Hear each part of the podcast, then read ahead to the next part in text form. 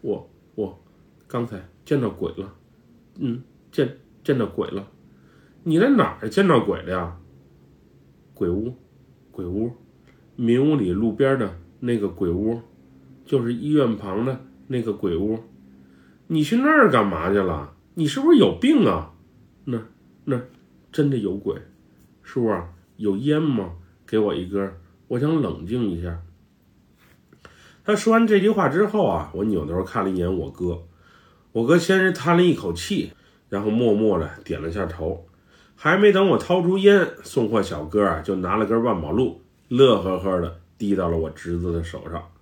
待我侄子猛吸了几口香烟之后，他缓缓的说道：“那那房子真是太邪性了，里面完全就是另外一个世界。幸亏我运气好，误打误撞的逃了出来。”不然我这小命可能可能就真的不保了。你没事去那儿干嘛呀？你不是自己给自己找不自在吗？我哥埋怨道。嗯，谁叫我打赌打输了呢？为了不丢面子啊，我不得不壮着胆子进去一趟。那房子平时门都是半开着的，里面也有灯。我最初还以为有人住呢。闹鬼什么的传言，无非就是吓吓那些图谋不轨的小偷罢了。可谁曾想，我一进屋之后啊，里面完全就是另外一个世界了。你你这话是什么意思啊？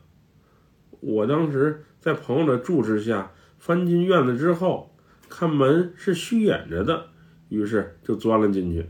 别墅里面都是木质的结构，感觉是有人一直在此生活过。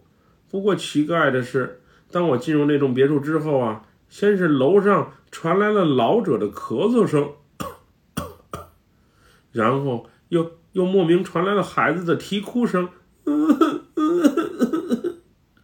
我原本进去之后简单瞅两眼，在朋友面前证明一下自己的胆量就离开的，可谁曾想，当我转过身准备从大门离开的时候，之前的大门。它完全就消失不见了，而那里则变成了另外一扇紧闭的门，是那种乌黑的木质门。好奇心驱使我啊，把那扇门给打开。可门一开之后，那里完全就是一个装满杂物的储物间，里面有皮夹克，还有一些破旧的书籍，而且在角落里啊，还摆着一副手风琴。那屋里灰尘挺多的。而且光线还特别的暗，我准备进屋瞅一眼，可谁知道刚进去，那扇大门就砰的一下被关上了。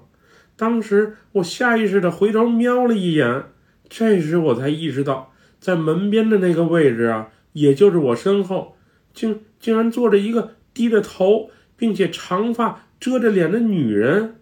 那女人穿了一件白色长裙，脚尖垫地的坐在木椅上。一点声响也不发出，当时我身上的汗毛立马就竖了起来，冷汗更是刷刷的往下流。那会儿啊，外面天都已经黑了，那储物间里啊也没有灯，可我却能感觉到里面东西的存在。当当然了，也包括那个诡异的女人。爸，幸亏你给我的那个护身符啊，我今天带在了身上。我坚信那东西啊是管用的，毕竟是庙里求的。不过当时我心里也没谱啊，那东西能有多管用？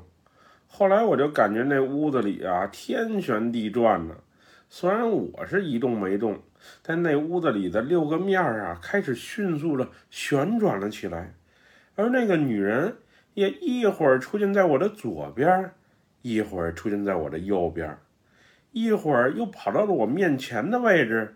一会儿又突然出现在了我的脚下，我不清楚这一切是真实发生的还是我的幻觉。总之，我是彻底的迷糊了。我感觉自己啊特别的晕，先是腿发软，后来后脑勺发凉，然后就顺势倒在了地上。之后我进入到梦境当中，我从小到大的画面都在我脑海中啊过了一遍。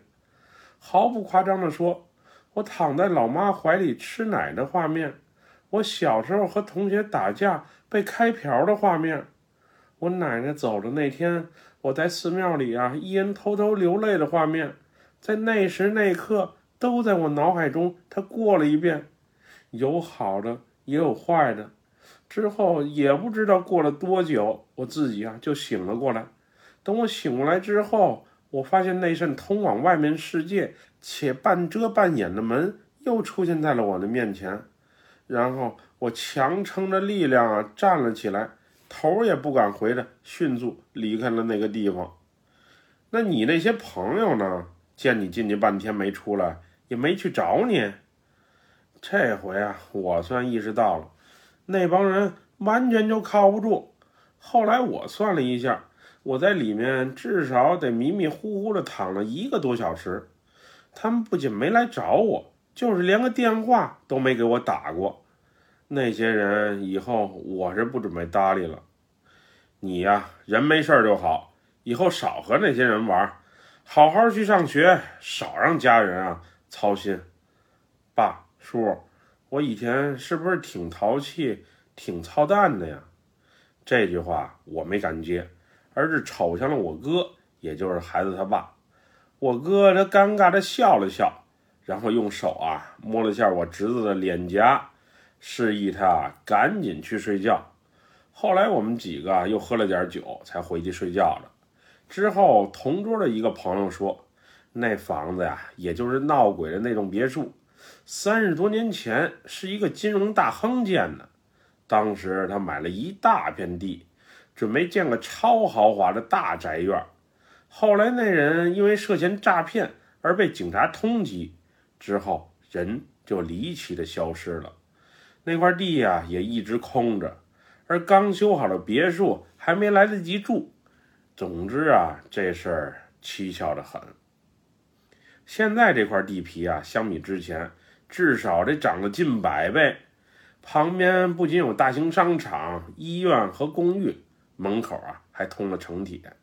也不知道最后这块地会如何处置。总之，从有纠纷开始，那种别墅啊就传闹鬼。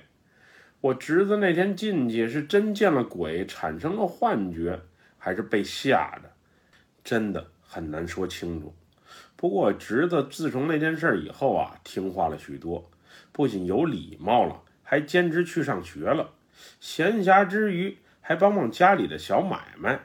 或许是那天重温了自己的一遍过往之后，看见之前所做的那些坏事让家人伤心的画面啊。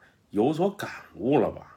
我一直就觉得那栋别墅有问题，有时我都怀疑，那房子伫立在那里好几十年了，会不会是里面藏着什么不可告人的秘密啊？又或者有宝藏，怕外人发现？总之，我是不会轻易进去的。据说那块地啊，政府有计划征收，至于谜底如何，等等看吧，早晚会有结果的。本期故事就和大家分享到这里，喜欢六哥故事的朋友啊，别忘了点赞和关注哟。咱们下期节目再见。